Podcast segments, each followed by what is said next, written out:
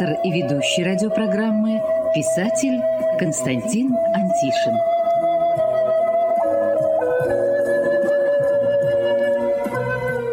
Добрый день, дорогие друзья! Добрый день всем, кто услышал нас и остался у радиоприемника. Пролетели года, отгремели бои, Отболели тяжелые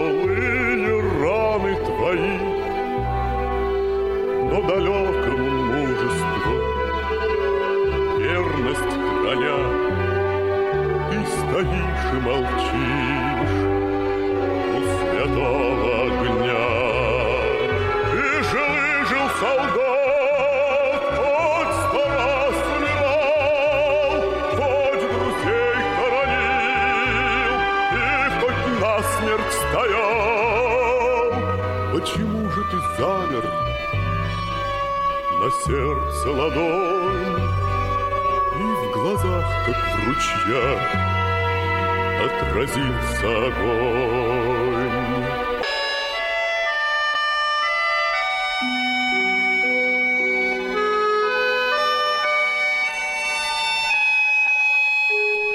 Семьдесят семь лет назад закончилась Великая Отечественная война. Мы в этой войне победили. Наш народ, живя в разрушенных войной домах, иногда и голодая, восстановил государство и его экономику. Но пришли иные времена, и иные правители, которые отреклись от наших духовных и нравственных ценностей, от народа и разрушили нашу с вами великую страну. Исчезло, развалилось на части государство, которое гарантировало всей планете стабильность и мир. Я думаю, что не ошибусь, если скажу, что именно это предательство руководителей Советского Союза и его высших партийных органов стало сигналом для объединения тех стран, которые мы победили в Великую Отечественную войну. Сегодня эти же страны поставляют на Украину тяжелое вооружение, боеприпасы, живую силу и миллиарды долларов. Россия опять сражается на переднем крае, и все с тем же врагом. Именно поэтому нам очень важно хотя бы сейчас услышать то, о чем нас предупреждали ветераны Великой Отечественной войны. И слава Богу, что в моем архиве сохранились их голоса. Писатель Иван Лукьянович Дроздов пошел на войну добровольцем, окончил ускоренные курсы пулеметного училища, сражался за Сталинград и дошел до самого Берлина.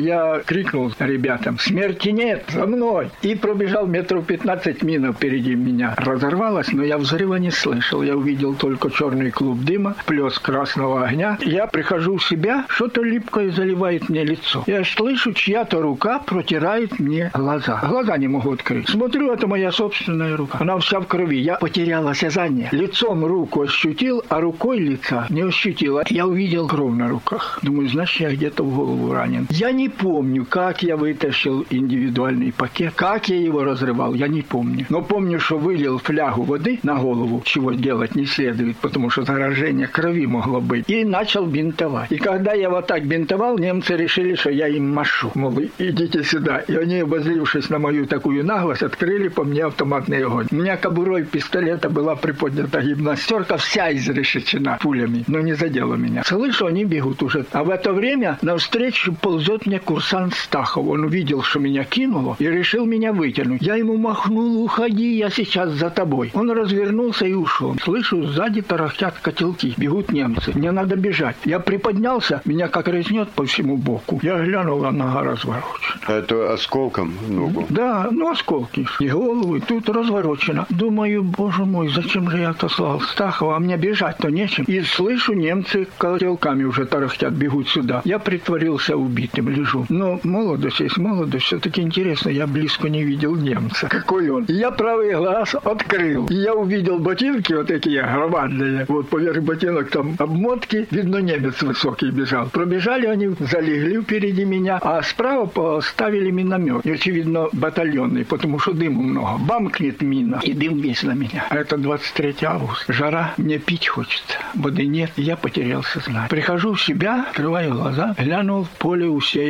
как снопами трупами. Немецкие и наши трупы перемешаны. Как раз вот ваши курсанты там полегли, да? Да, да, курсанты наши полегли и немцы. Там, куда я поднимал контратаку, там прошел бой, а я остался. Смотрю танк. И немец возле этого танка как будто бы стягивает гусениц. Но танк и гусеницы, и немец мертвы. Под гусеницей наш один солдат раздавленный лежит. А мне пить хочется. Дальше так недалеко комбайн. Грустный такой мирный комбайн. Но я глянул, трупы вот это все. А пить хочется. Я полез по убитым. Вытащил одного там флягу. Письма в одного там выпали. Я прочитал, она пишет. Мне приснился сон хороший, что якобы ты плачешь. Соседка сказала, что это хороший сон, значит, ты смеешься. А он убитый лежит.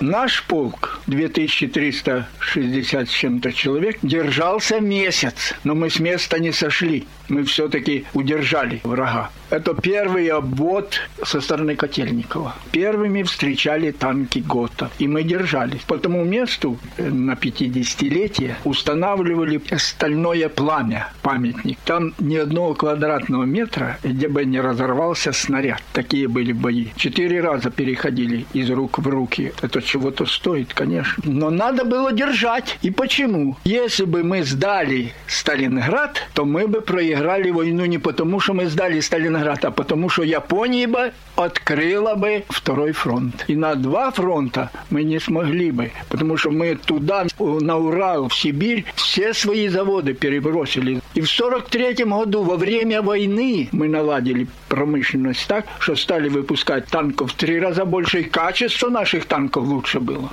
Самолетов в два раза, Як-9 и так далее. А если бы мы Сталинград сдали, не было бы ни этих самолетов, ни этих танков, все бы это поглотила бы Япония. А на два фронта мы не смогли. И потом, вот когда мы разгромили Яско-Кишиневскую группировку, я видел этих немцев, пленных уже. Вся лощина серая. Оттуда вытягивается колонна по шесть человек, и они идут покорно, тихо.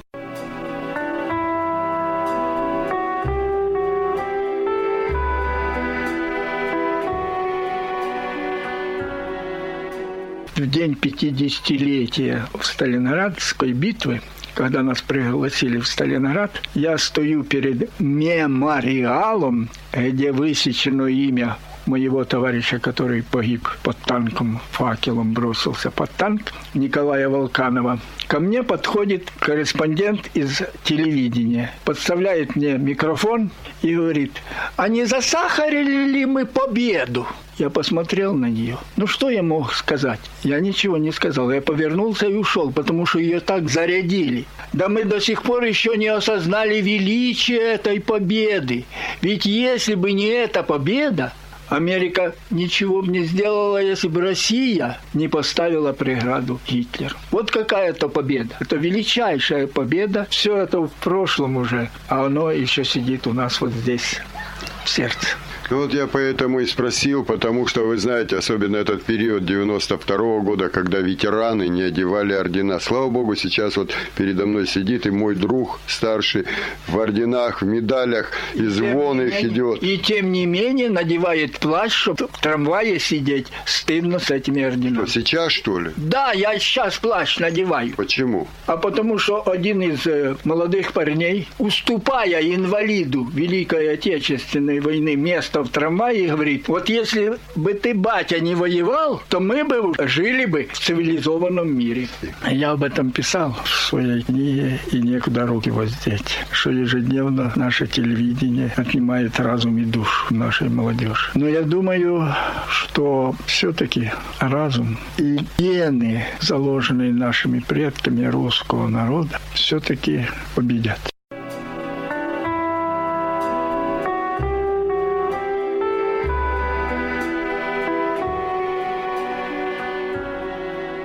Свой вклад в великую победу над фашистской Германией внес и один из создателей на Кубани Краснодарской краевой общественной организации Всероссийского общества инвалидов Николай Дмитриевич Матько.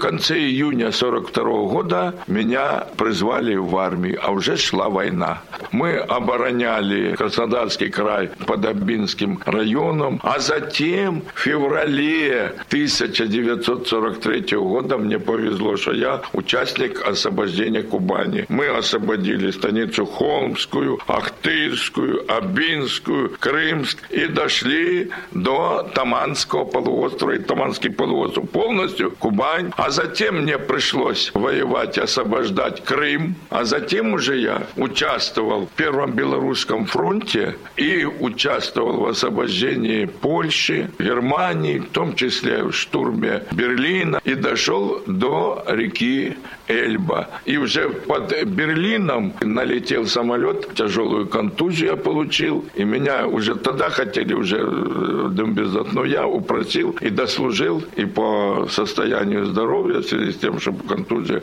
в 46 году в апреле месяце был демобилизован. Э, за то, что я воевал, получил медаль за боевые заслуги. То, что я Крым освобождал, медаль за отвагу. За штурм Берлина у меня орден Красной Звезды звезды. Затем у меня еще орден Отечественной войны. Ну и кроме того, слезы того, что сколько товарищей погибли, а сколько работали и в колхозах, и в совхозах, практически в те годы бесплатно. Жалко, что многих уже нету и не дожили. Поэтому вот слезы радости, что дожил, но и слезы, что тех людей очень много. Нету. Конечно, обидно, что сегодня даже и в прессе читаешь, и в телевидении, и радио нередко слышишь, что не так надо было воевать, не то надо было делать. Я понимаю, потери большие.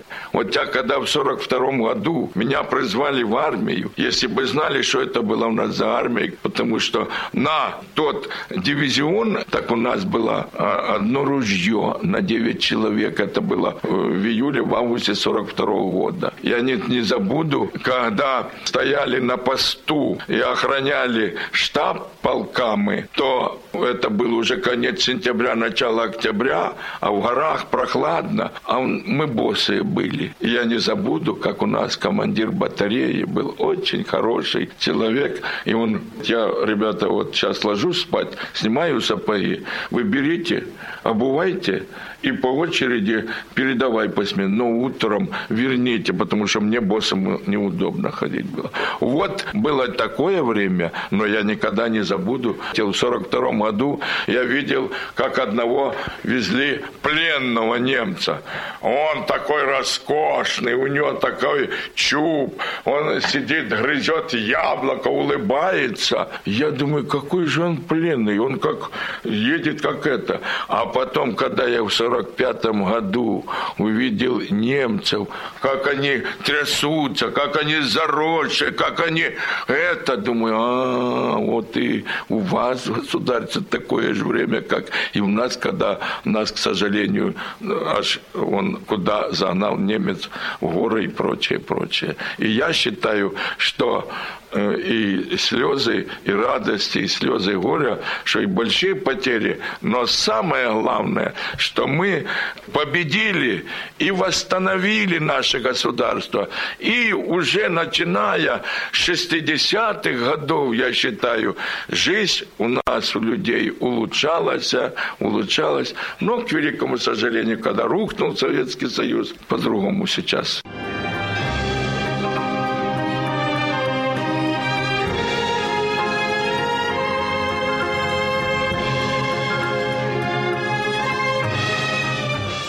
Трудно найти ветерана Великой Отечественной войны, который сказал бы, что воевал за ту страну, в которую Россия превратилась в начале 90-х годов 20 века. Несмотря на то, что нашу страну оккупировала так называемая европейская культура, и все каналы телевидения просто соревновались в способах растления народа и прежде всего подрастающего поколения, несмотря на то, что все духовные и нравственные ценности стали продаваться с молотка за евро и доллары, ветераны Великой Отечественной войны не молчали. Таким был и заслуженный журналист России, создатель Музея кубанской журналистики, краевед, фронтовик Иван Павлович Лотышев.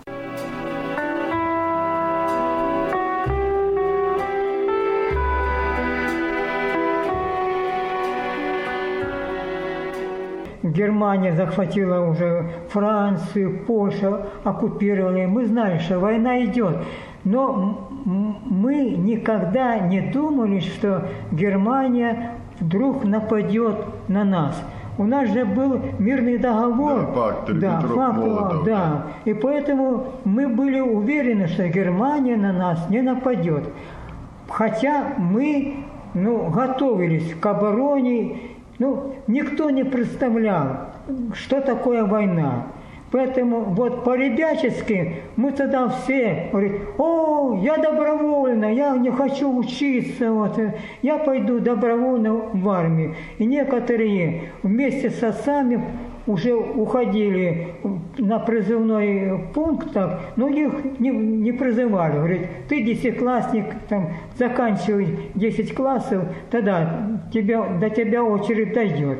То есть можно сказать, что у мальчишек это еще пока как романтика. Как была, романтика, да? вот именно, как романтика была вот у, у нас. Хотя мы физически готовились и, винтовку изучали, готовили себя уже сознательно, что все-таки после 10 класса вот формировали группу десятиклассников и нас направили в Орджоникидское пехотное училище. В феврале приказ был, то из комсомольцев и коммунистов желает добровольно уехать на фронт, была создана 103-я курсантская стрелковая бригада. И уже в мае мы остановились в Темрюке, заняли оборону до Анапы. И первый бой был высажен немецкий десант и там приняли наши курсанты первый бой. А потом с боями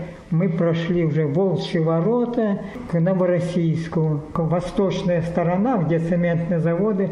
На этой стороне мы, а на противоположной немцы. У них были автоматы, у них много было боеприпасов. У нас же была винтовка СВТ, семизарядка. Она в боевой обстановке часто не подавала патроны, заедала. Поэтому наши курсанты в боевой обстановке оказывались беспомощными. Мало было и гранат, и патронов. И все-таки мы выходили в атаку. Наша бригада несла большие потери. Особенно, когда мы выходили из окружения. Сколько там осталось? Половина осталась вот в бою на Тамане вот, и при Новороссийске. Около месяца держали оборону. А потом нашу часть сняли и отправили на переформирование в Баку. А меня отправили в 62-й зенитный полк военно-морского флота Новороссийской базы, которая находилась в Геленджике на Тонком мысу а нашу курсантскую бригаду отправили всю на переформирование. А потом уже в 43 году эта наша курсантская бригада уже принимала участие в боях с этой стороны. Освобождала Крым на голубой линии, потом Новороссийск они освобождали уже с этой стороны. А я освобождал Новороссийск с той стороны, с моря. Как только 16 сентября освободили Новороссийск, около Малой Земли мы охраняли небо, а потом уже по Тамане пошли.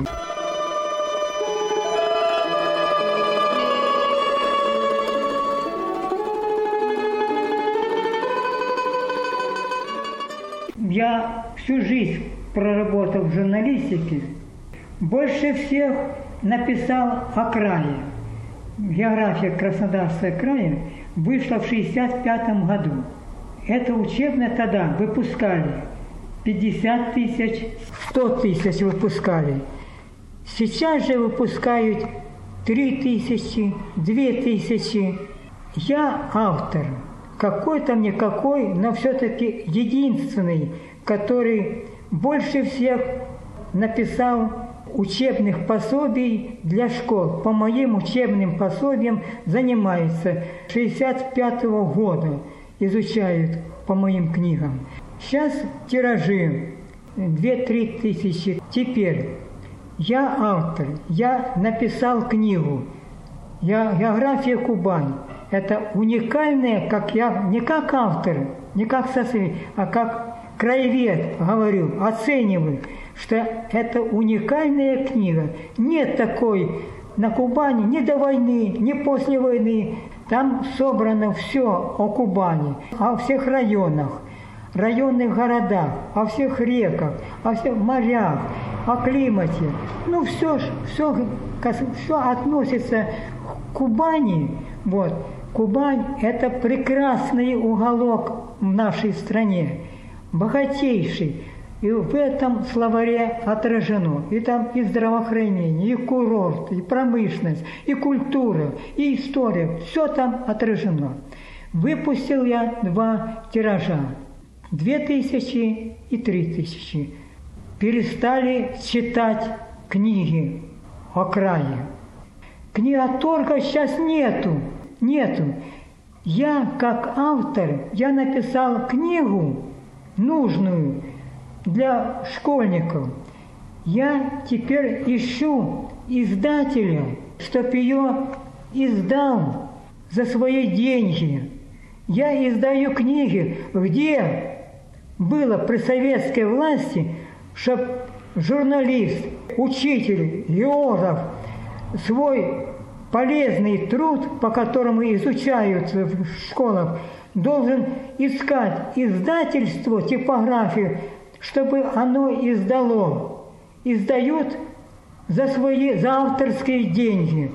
Это позор, я считаю, что автор, который болеет за Россию и болеет за воспитание, ищет издателя, чтобы его мысли, его знания дошли до читателя. Вынужден издавать за свои деньги небольшим тиражом. И потом, кроме этого, книготорга-то нет, который раньше был про советской власти, распространял литературу. Там. Автор получил в издательстве гонорар, а книгу его книготорг распространил. А сейчас заслуженный журналист Кубани, заслуженный работник культура России развозит свои книги по книжным магазинам. Возьмите, пожалуйста, продайте мои книги. И никогда не будет патриотизма, если вот такую линию. Я по телевизору смотрю, мальчишка, пятиклассник, на весь экран кричит, я хочу быть миллионером, я хочу быть миллионером. Это позор. Он не кричит, я хочу быть хорошим учителем, хорошим инженером, хорошим нефтяником, а он хочет быть хорошим спекулянтом. Вот к чему идет. Это идет к краху России, краху. Это не путь России, а Россия должна развивать сельское хозяйство, промышленность, и интеллигенция. Вот три союза. Вот кто создает богатство, но не торгаши, спекулянты. Это не экономика, это грабеж народного богатства, а пользуются этим народным богатством только единицы. Вот жулики, они за счет народа богатеют. И эти самые олигархи никогда не, не были патриотами своей родины и не, не будут, и они не спасут Россию, а спасет русский народ. Ведь войну выиграли, я считаю, советский народ.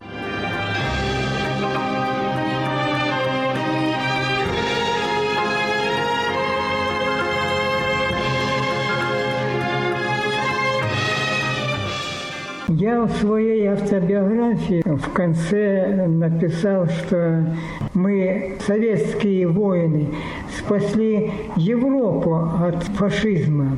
Но мы сейчас живем, к сожалению, не в той стране, за которую были положены 26 миллионов советских людей.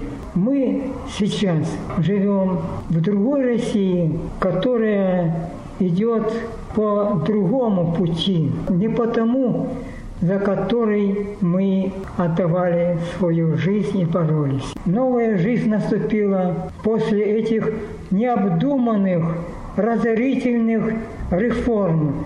И сейчас у нас на первом месте стоит даже лозунги везде. Учитесь делать деньги.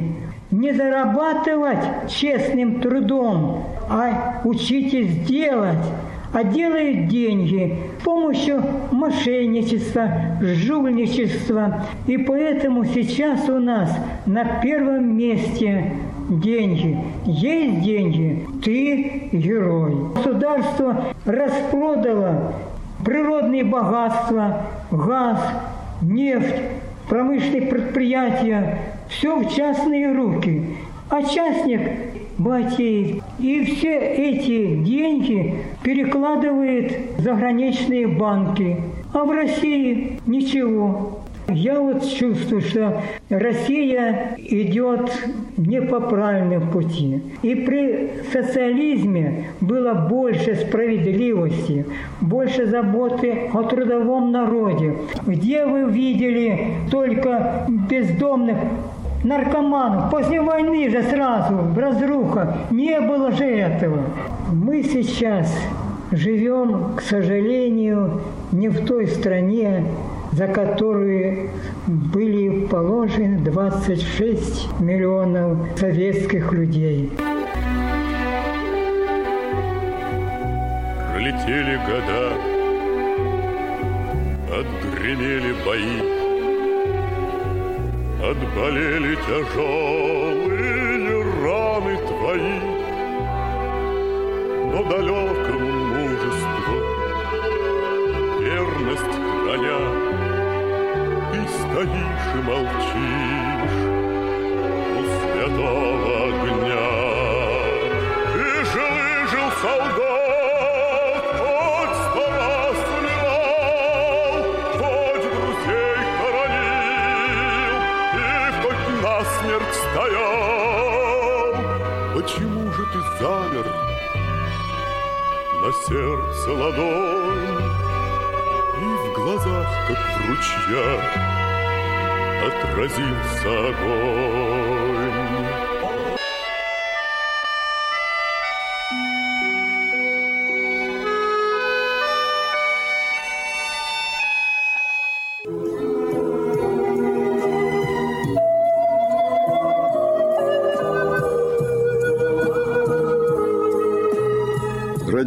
Радиопрограмму «Любить человека» подготовили и провели для вас, как и всегда, звукорежиссер Лев Семенов и автор программы Константин Антишин. До свидания.